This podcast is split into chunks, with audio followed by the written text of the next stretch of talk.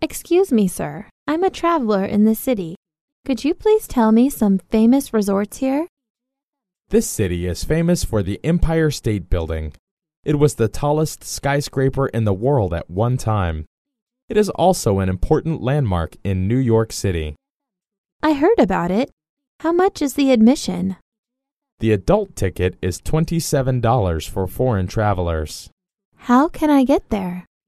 You can take a taxi or the subway, but I recommend you choose the latter because the subway can save you time. How much does it cost if I take the subway? It'll only cost $2.75 or so.